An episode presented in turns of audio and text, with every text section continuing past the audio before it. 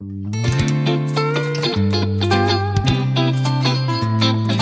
nun, zwei Mann, ein Wort. 65. Folge.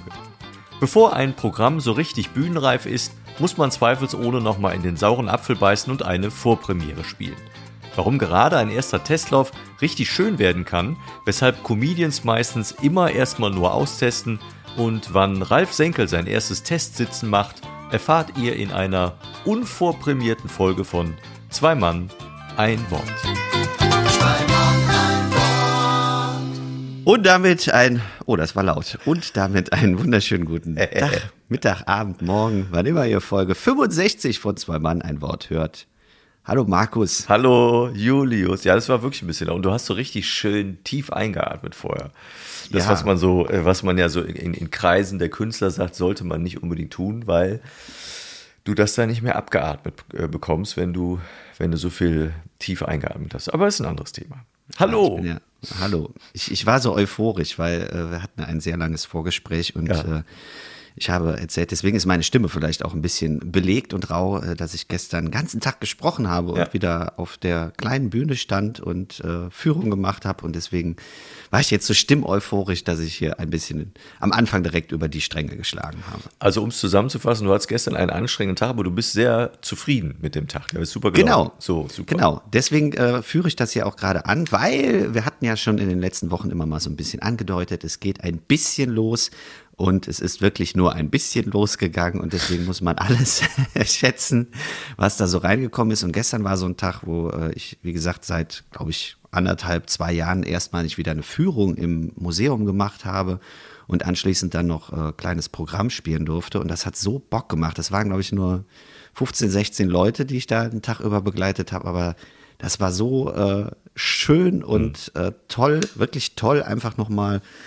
sprechen zu können und das zu machen, was man vorher eigentlich äh, nicht täglich gemacht hat, aber ja zweitäglich gemacht hat. Ähm, ja, Super. Sehr cool.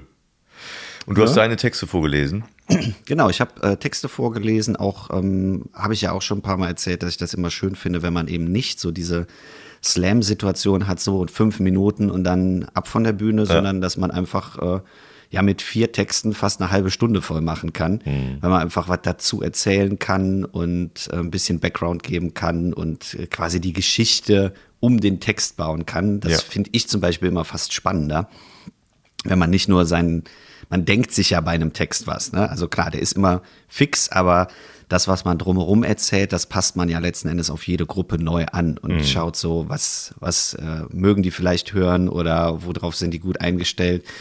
Und äh, das war gestern einfach super spannend wieder, weil ich äh, so eine Mischung mir vorgelegt hatte aus äh, humorvollen und etwas ruhigeren Texten. Und äh, dann merkst du ja irgendwie so, was kommt an und dann waren die ruhigen so, hm, ja, ist gut, aber mach noch mal lustig.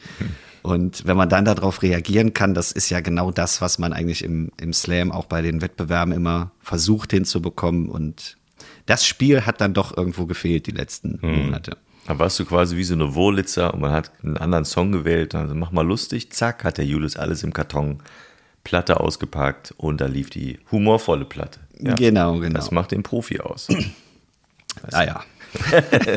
naja, aber du weißt, was eine Wurlitzer ist, ne? Ja, die, äh, ich hatte sogar mal so eine Uhr dazu, so eine, ähm, weißt du, diese mit so einer. Neonröhre drin. Nein, die da drüber hing. Ach so, ich dachte am Arm. Da hatte ich so eine zwei Meter Uhr. Ja, das, nee, die Wurlitzer Uhr, die du meinst, die heißt heute, heißt heute Apple Watch. Da kann man auch jede Musik abhören. Das ist dann das ist Wahnsinn, gell? Muss ich mir vorstellen. Früher gab es einen riesen, so, so eine Kiste, die schön aussah, um eine Musik zu hören. Heute hast du das am Armband und drückst auf den Knopf. Wahnsinn. Ich finde das immer äh, sehr bezeichnend. Wir haben ja am Siechhaus so eine ähm, Schallplattenstation eingerichtet unterm Sälchen. Das heißt, da steht eine äh, Schallplattenspieler und den habe ich an die große Anlage angeschlossen. Und daneben ist halt ein Riesenturm mit Schallplatten drin. Und Ja. der gleiche Turm steht noch mal im Stuhllager und noch im, äh, im Speaker. Das heißt, wir haben endlos viele Platten.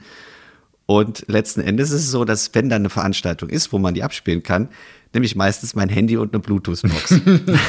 Zu viel Arbeit. und oder? lass dann aber die gleiche Musik laufen. Also auch so so. 60er, 70er Jahre, weil es ist einfach, ja, Du brauchst dann, du brauchst dann so ein, äh, wie sagt man, so ein, so, ein, so, ein, so ein Dummy auf dem Plattenspieler, der dann so endlos läuft und es sieht dann so aus, als wäre das ja. jetzt von der Platte. Ja, so, so ein Knistern rein, reinmischen, fertig. Ach, das ist immer eine tolle es, Platte. Es hört sich schon anders an. Ne? Ja, ich hatte ja auf meinem äh, Geburtstag letztes Jahr haben wir ja eine Plattenparty gemacht und Richtig. das war schon krass anders, aber es war halt auch so, dass äh, es lief eigentlich ständig die gleiche Platte, weil die wenigsten aufgestanden sind Richtig. und haben die Platte gewechselt. Ne? Ja, und wenn genau. du halt eine Playlist anmachst, äh, dann läuft's durch. Ja.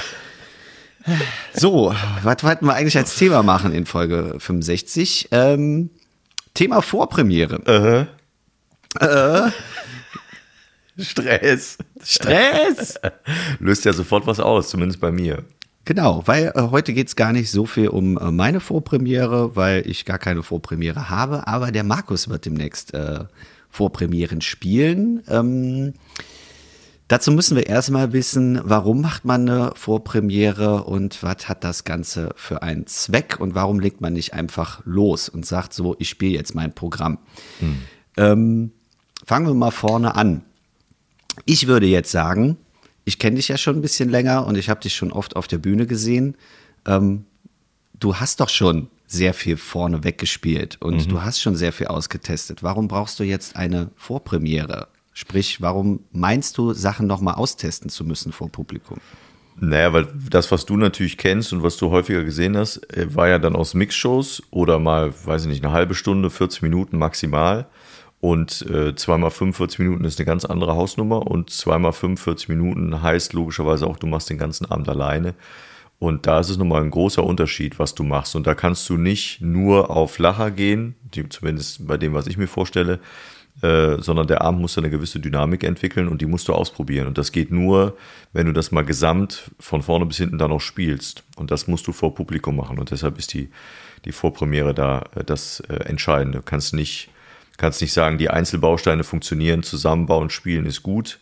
Das geht nicht. Das ist, was viele übrigens auch nie auf dem Schirm haben, ist, wenn du über Musik nachdenkst und eine, eine, eine LP nachdenkst, ne, also ein Album, was, was Künstler oder Bands veröffentlichen, dann ist auch da die Reihenfolge der Titel sehr entscheidend und da muss man sich viele Gedanken drüber machen. Das macht man nicht mhm. mal einfach so. Und ähnlich ist es bei Vorpremieren. Also darum gibt es Vorpremieren, um da um da fertig zu werden. Und vielleicht auch noch um die ein oder andere nicht gut funktionierende äh, Nummer oder den Teil, der nicht gut funktioniert, etwas ähm, raus zu, ähm, raus zu, wie sagt man, äh, hobeln. Ne? Also Nivellieren. Also, so, genau, dass man guckt, dass das irgendwie begradigt wird. Also, warum passt das nicht? Passt es vielleicht nur nicht, weil es die falsche Stelle ist? Muss es einfach an eine andere Stelle gesetzt werden?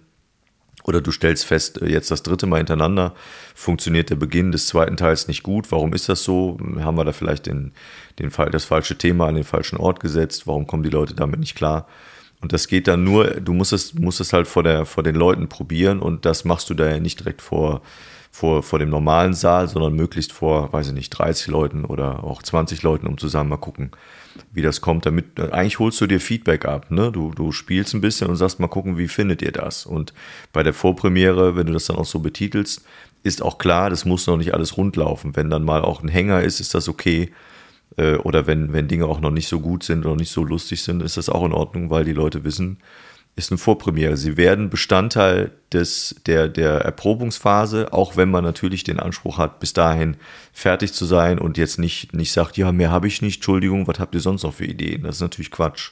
Mhm. Aber trotz allem ist es eine Erprobungsphase mit Publikum und das ist eigentlich ein, ein sehr ein entspannter Dialog, wenn das alle wissen und dann auch ein sehr zielführender Dialog, wenn man sich darauf einlässt als Zuschauer. Und ich habe Vorpremieren selbst als Zuschauer erlebt und mich hat das immer begeistert, weil ich äh, Spaß hatte, ein Teil des Ganzen zu sein und auch zu merken, oh, jetzt ist gerade was nicht rund, jetzt funktioniert es noch nicht. Und der sagt, das, das, muss ich mir jetzt mal aufschreiben. So, das finde ich immer schön. Das wäre jetzt eben auch äh, die Frage gewesen, ähm, wenn, wenn man jetzt so als, als Laie quasi hört, Vorpremiere, ja, da klappt noch nicht alles.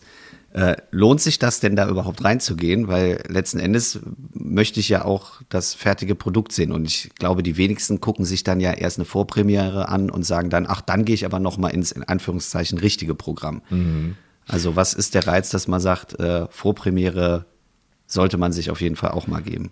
Ähm, es gibt mit Sicherheit genug Personen, und dazu zähle ich mich auch, die es eher mögen, wenn es eben nicht so riesig ist und wenn es auch eine gewisse äh, Intimität hat. Und wenn du, egal wie bekannt jemand ist, wenn du äh, jemanden dann noch in der Show siehst und, und es ist klar, das ist hier eine Vorpremiere, dann hat das sofort eine Ebene, die anders ist, als zu sagen, willkommen zu meinem Abend, sondern man mhm. sagt, willkommen zu meinem Abend, ich bin froh, dass Sie da sind und äh, wir, wir testen jetzt gemeinschaftlich mal das aus, was ich mir bis jetzt ausgedacht habe. Und ich glaube nicht, dass der Unterschied zwischen der Vorpremiere und der Hauptpremiere für den Zuhörer und Zuschauer so gigantisch sein wird. Das glaube ich überhaupt nicht. Aber es werden Kleinigkeiten sein, kleine Veränderungen sein, die das Ganze von gut, äh, gut und sehr gut vielleicht zu so ist es für mich perfekt machen lassen. Und ähm, diesen Prozess muss man nicht begleiten. Und der Eindruck reicht, glaube ich, auch, wenn man die Vorpremiere gesehen hat, es sei denn, man sagt, ich gucke es mir jetzt nochmal fertig an und gucke, was sich da unterschieden hat. Aber es ist jetzt nicht so, dass man sagt, äh, das ist kein kompletter Anzug, sondern der Anzug ist komplett, vielleicht sitzt die Krawatte noch nicht hundertprozentig. So, das könnte man als Bild vielleicht hernehmen. Ja, das äh, habe ich nämlich zum Beispiel, ich denke mir immer, ähm, als es gibt ja den allseits bekannten Kampf zwischen Comedians und Slammern.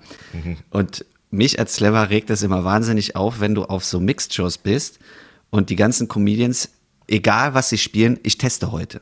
Mhm. Ich teste heute, ich teste heute die Nummer. Ich habe was neues Material dabei, ich teste das jetzt. Mhm. Und ich frage mich immer, wofür testen die das denn? Mhm. Also die Mixed-Shows sind ja Auftritte. Und wenn die jeden Auftritt immer nur testen, mhm. für was testen die das denn? Hm. Und wenn du dann, brauchen die dann keine Vorpremiere mehr oder? Ähm also, ich glaube, zwei, zwei, zwei Antworten dazu. Antwort eins ist, wenn die sagen, ich teste heute, ist das nichts, also nicht bei allen, aber oftmals, zumindest mein Eindruck, ist das nichts anderes als eine Entschuldigung dafür. Wenn das heute in die Hose geht, war das ein Test. Also ich habe es selber erlebt, dass Menschen, Kolleginnen und Kollegen sagten, ich teste heute und spielten dann das, was sie immer spielen. und es war nichts anderes als, wenn die Leute das heute nicht gut finden, da liegt es nicht an mir, ich teste ja und ach ja, da muss ich noch was umbauen. Das ist oftmals Blödsinn. Also das ist zumindest mein Eindruck. Ja. Auf der anderen Seite okay. gibt es aber natürlich Dinge, die du schreibst und die musst du das erste Mal spielen. Aber ich glaube, ich bin, bin wäre nicht derjenige, der das so der das so offiziell dann auch kundtut. Ich würde dann, würde dann sagen, wenn mich einer fragt, spielst du heute wieder das und das, würde ich wahrscheinlich sagen, nee, heute spiele ich was anderes. Aber du musst natürlich irgendwo auch das erste Mal was ausprobieren. Und das ist klar, dass das, wenn überhaupt, bei kleinen Bühnen und Mixshows äh, äh, passiert und nicht, nicht bei großen Geschichten. Äh, aber auch da, wenn du jetzt, sagen wir, du hast immer so fünf bis zehn Minuten ähm, Module, also ich nenne die, für mich sind das so im Kopf immer so Module, die ich, die, die ich aneinander reihen kann. Und wenn du dir die vorstellst und die funktionieren einzeln, alle zehn Minuten funktionieren die gut. Du brauchst immer einen Einstieg und noch einen Ausstieg, aber du kriegst das hin. Dann heißt es aber nicht, wenn du davon jetzt äh, acht Stück hast, also 40 Minuten erste Hälfte, 40 Minuten zweite Hälfte, dass die Reihenfolge gut sein muss. Und das heißt auch nicht, dass der Gang in die Pause und der Gang zurück oder das Intro des ganzen Abends oder das Ende des ganzen Abends, das sind alles Dinge, die musst du dann ausprobieren und dazu gibt es mhm. Vorpremieren. Aber das, was da drin stattfindet, äh, ist bis auf kleine Änderungen, glaube ich, recht, recht bei dem, was man noch kennt. Und das muss man trotz allem irgendwo testen. Und dafür gibt es offene Bühnen. Und deshalb sind auch sehr bekannte Leute, Mittermeier ist ja ein gutes Beispiel, äh, die sagen, ich gehe auch äh, heute noch in kleine Clubs, ich muss irgendwo mein Material testen. Äh, mhm. Äh, aber nicht zu verwechseln mit denen, die ich zu Anfang meinte, die immer sagen, ja, ich teste heute, weil sie sich dafür entschuldigen wollen, weil es äh, vielleicht nicht gut läuft. Das ist natürlich auch eine Art von Schutz, den man da äh, spürt. Findest du das ein Stück weit auch, also weiß ich nicht, ich finde es so ein bisschen äh, auch respektlos den Leuten gegenüber, die das dann sehen. Was meinst wenn du? Man, wenn man ständig sagt, ich, ich teste etwas oder äh, ja, respektlos ist vielleicht das falsche Wort, aber ähm, ich habe zum Beispiel schon irgendwo den Anspruch, auch immer, ich versuche immer 100 Prozent rauszuholen aus jeder Situation. Wenn man jetzt aber sagt, so, okay, ich äh, probiere jetzt Material mal aus für andere, Mhm. Also ich, ihr seid jetzt quasi meine Versuchskaninchen, damit ich das bei anderen besser machen kann. Mhm. Und das ist ja bei einer Vorpremiere nicht ganz so extrem, aber ja schon ein Stück weit so nach dem Motto, ihr seid jetzt der erste Durchlauf, damit ich dann bei der Premiere voll auf 100 gehen kann.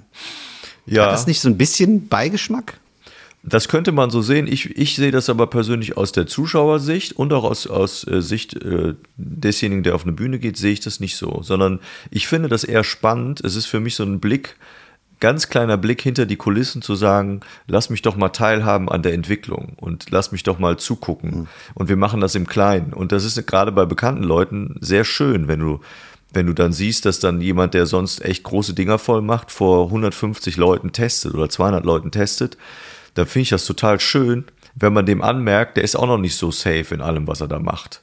Ja. Und du musst irgendwo eben anfangen. Und das, äh, das wäre ja nichts anderes, wenn du sagst, äh, ich habe jetzt direkt die große Premiere vor 1000 Leuten, wenn du bekannt genug bist.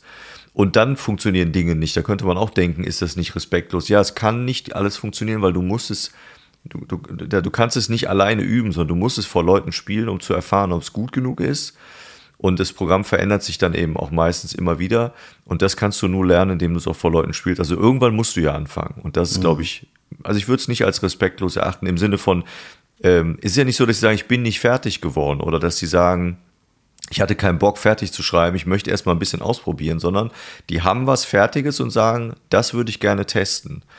Und das kennst du ja auch. Äh, auf der Bühne entstehen ja manchmal auch Situationen, die sind äh, super gut und urkomisch. Und manches, was du dir vorher ausgedacht hast, funktioniert gar nicht, weil du merkst, nee, die verstehen nicht, was ich möchte in dem Moment. Und das geht nur, indem du es testest. Und das mhm. muss irgendwann passieren.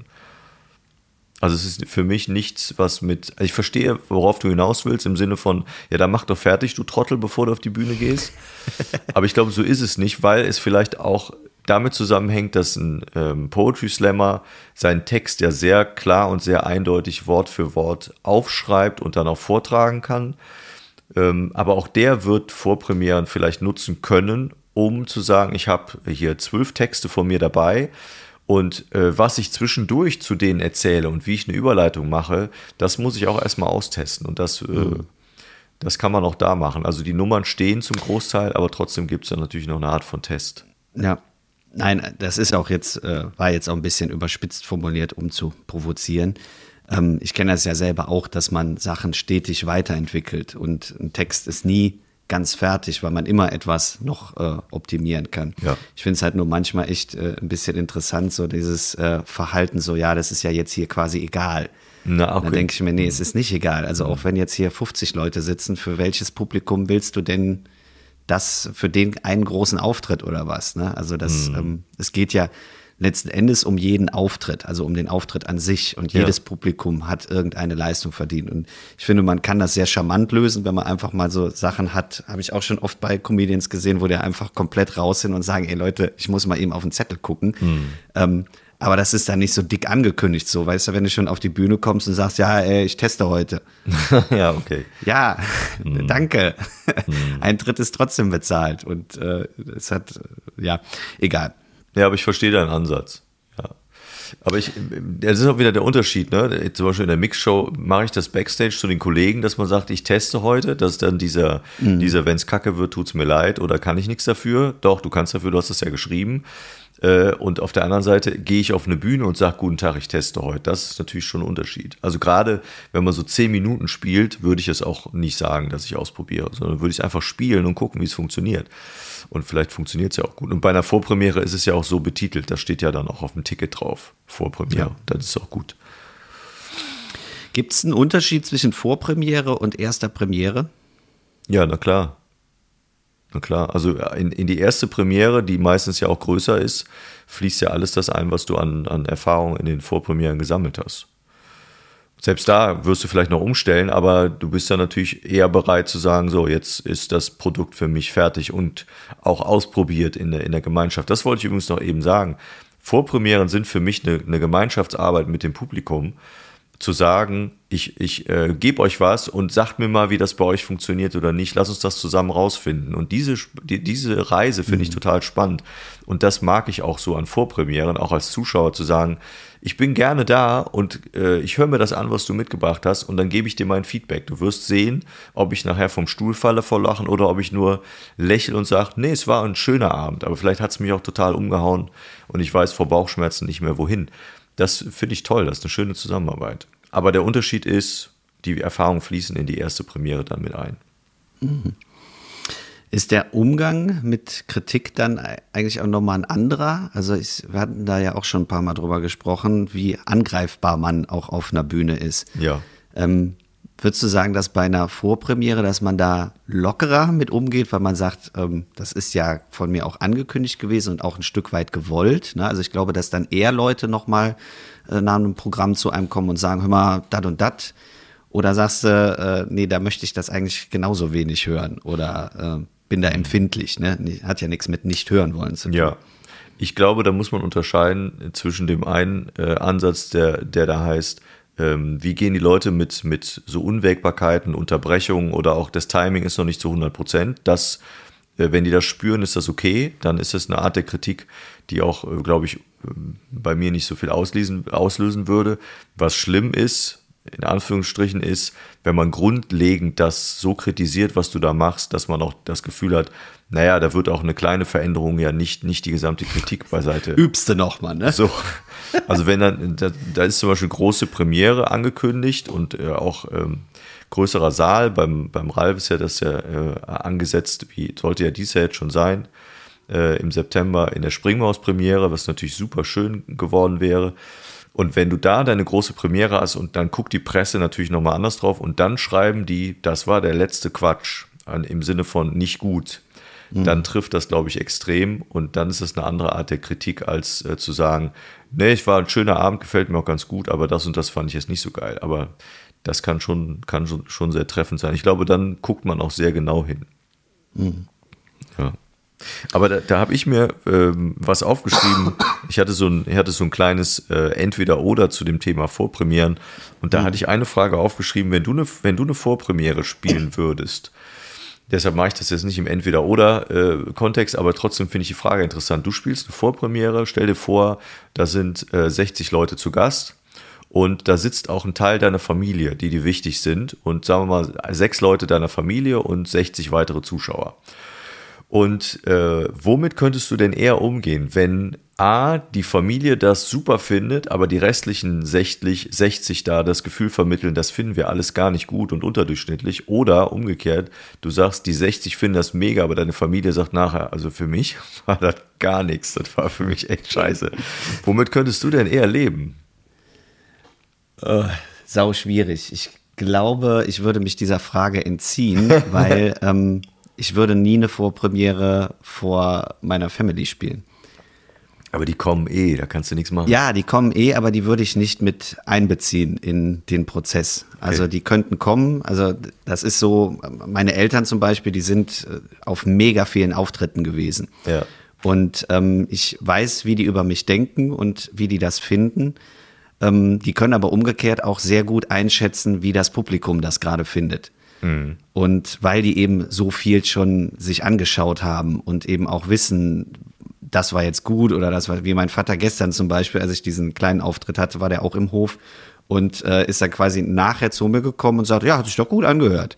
Super, ja. Nur weil er die Reaktion gehört hat, irgendwo, er war im Garten oder so und hat dann Applaus oder Johlen gehört und kam dann zurück, ohne das Programm gehört zu haben, wusste aber, er ist doch gut gelaufen. Ja, super. Ne, das heißt, die können das äh, meiner Meinung nach sehr schnell und gut einschätzen aufgrund ihrer Erfahrung. Und ähm, dann würde ich auch merken, wenn es schlecht gelaufen wäre im Publikum, dass sie dann auch diese Reaktion auf einen übertragen. Ja. Die würden dann nicht sagen, also diesen Fall gäbe es, glaube ich, nicht, dass das Publikum das scheiße findet und meine Eltern sagen, yeah, Aha. oder umgekehrt, dass das Publikum das super findet und meine Eltern sagen, es ist scheiße, sondern mhm. die würden immer auch ein Stück weit darauf reagieren. Ach so, hast du recht. Ähm, und ähm, deswegen ist, glaube ich, wichtig bei einer Vorpremiere auch, es vor einem neutralen Publikum zu spielen. Mhm. Also eine Vorpremiere bringt meiner Meinung nach nichts, wenn du das unter Freunden und Bekannten spielst. Das ist so wie der Kneipenwitz, der funktioniert. Richtig. Wenn ja. ich den Kneipenwitz aber mal vor fremden Leuten ohne Alkohol spiele und er dann noch funktioniert, dann kann ich sagen, der ist gut. Richtig. Ähm, und das ist eben wichtig. Das war ja letzten Endes, als der Tobi Beitzel zu uns gekommen ist. Der hatte auch Freunde und Familie mitgebracht. Da war aber so viel Entfernung zwischen seiner Heimat und hier, dass eben 80 Prozent fremde Leute waren. Mhm. Und für ihn wichtig war, funktioniert das auch hier. Mhm. Weil wenn ich das in meiner Heimat spiele, da ist immer eine Oma dabei oder eine Tante ja. oder Freunde oder Schulfreunde äh, und Freundinnen, keine Ahnung was. Ähm, das würde also immer ein Stück weit verfälscht. Ja, richtig. Und das bringt dann weniger, als wenn man dann sagt, ich gehe das Risiko und spiele vor fremdem Publikum. Ähm, und habe vielleicht noch ergänzend jemanden, den ich kenne, der mir nachher das dann noch mal ein bisschen äh, kompensiert äh, zusammenfassen kann, ja. wie auch der Eindruck im Publikum war. Das ist ja auch wichtig. Auf einer Bühne kriegst du ja auch nicht immer mit, äh, also alles mit, was unten passiert, sondern du hörst das, du siehst es ein bisschen, aber wie die Stimmung so, auch während du sprichst ist oder singst, ist dann ja nochmal anders und dann ist gut, wenn man dann jemanden nochmal im Nachgespräch zu Hause hat, wo man sagen kann, hey, äh, sag mal ehrlich. Hm. Ja, und auch außerhalb des Adrenalins, ne, was ja dann auch ja. sehr verfälscht, das hatten wir auch schon als Thema. Also mir persönlich wäre das, glaube ich, lieber, wenn 60 Leute echt Bock haben und die sechs, die ich, von mir aus können das ja auch Kollegen sein, äh, das habe ich ja auch, die kennen mich schon seit Jahren, haben aber noch nie gesehen, wie ich auftrete, weil die es auch nicht wissen, was ich mache. Und wenn die aber da sitzen würden und fänden das total scheiße, aber die 60 Leute, die drumherum sitzen, fänden das super, dann wäre mir das lieber, ganz ehrlich, weil das äh, vielleicht dann auch was ist, wir haben eine Verbindung zueinander und dann wirkt das vielleicht auch anders. Vielleicht können die mir die Rolle dann auch nicht so abnehmen, weil die mich im normalen Leben anders kennen. Aber, und ja. denen musst du ja auch nichts beweisen. Also wenn das wirklich Freunde oder Familie ist, ähm, dann ist das für mich so, äh, im, im schlimmsten Fall haben die die Texte schon mal gehört oder die haben mich, die kennen mich, wie ich auf einer Bühne bin. Und es geht ja da auch immer darum, mal neue Leute von sich in Anführungszeichen zu überzeugen, als ja. Person, als Kunstfigur, als Performer.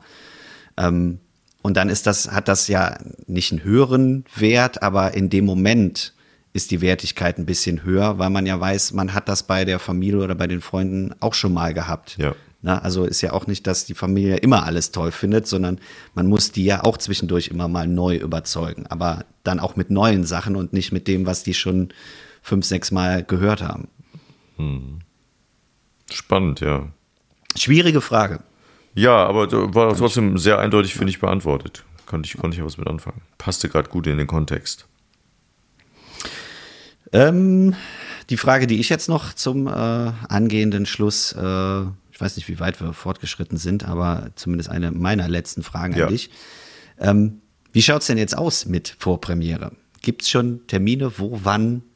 Ja, es gibt Termine im, im März nächstes, nächsten Jahres.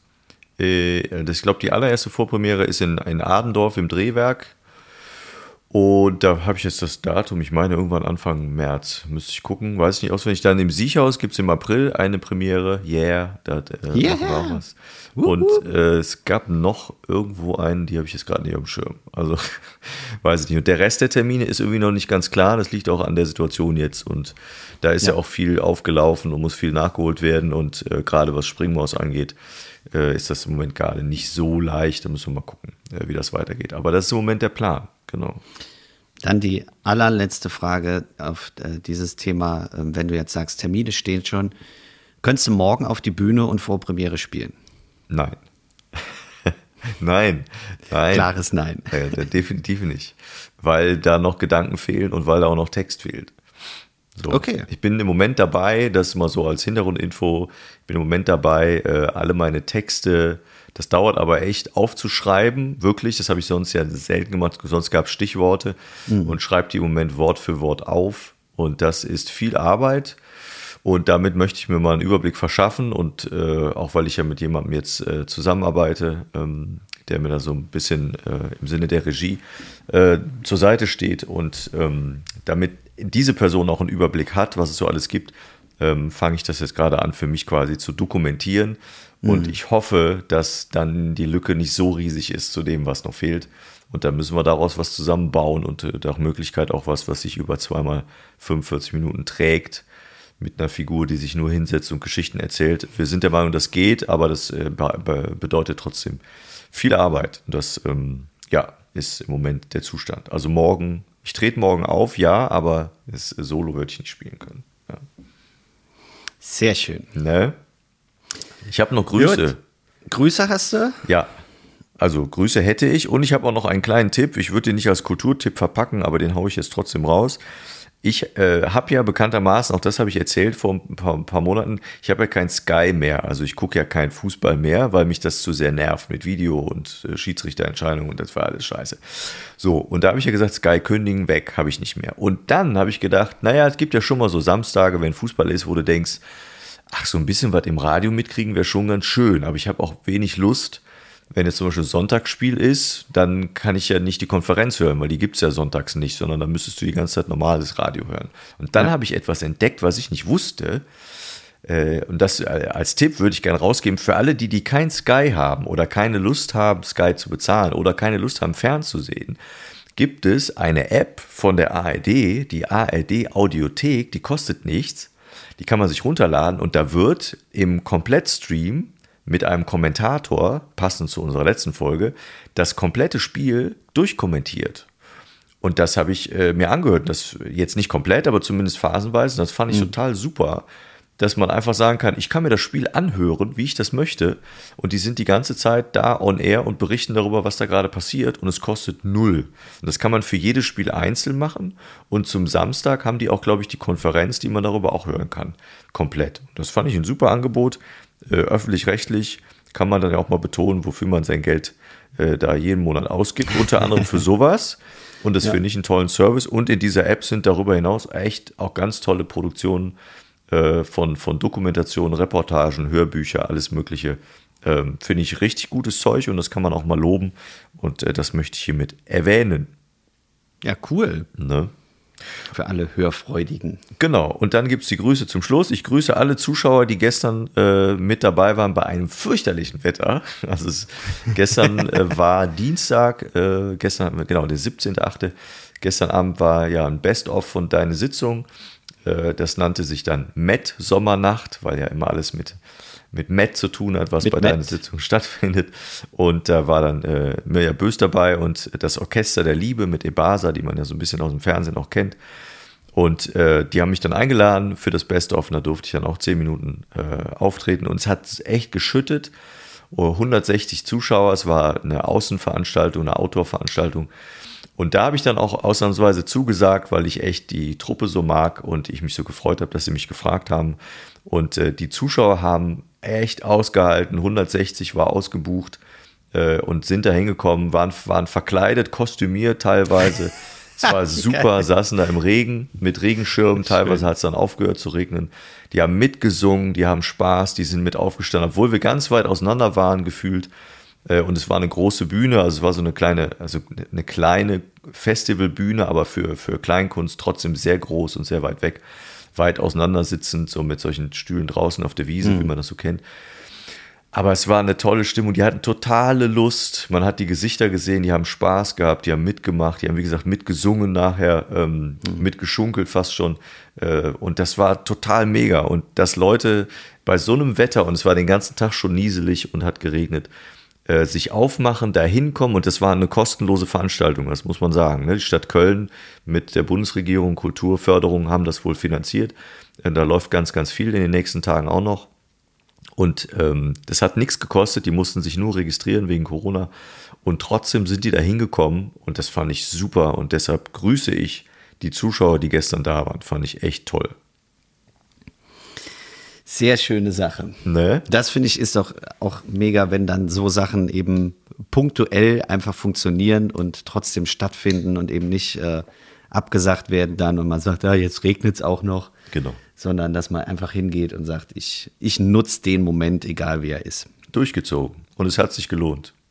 Leute haben es dankbar angenommen. Ja, haben nicht nur den Regen, sondern auch das Programm aufgesogen wie ein Schwamm. Oder?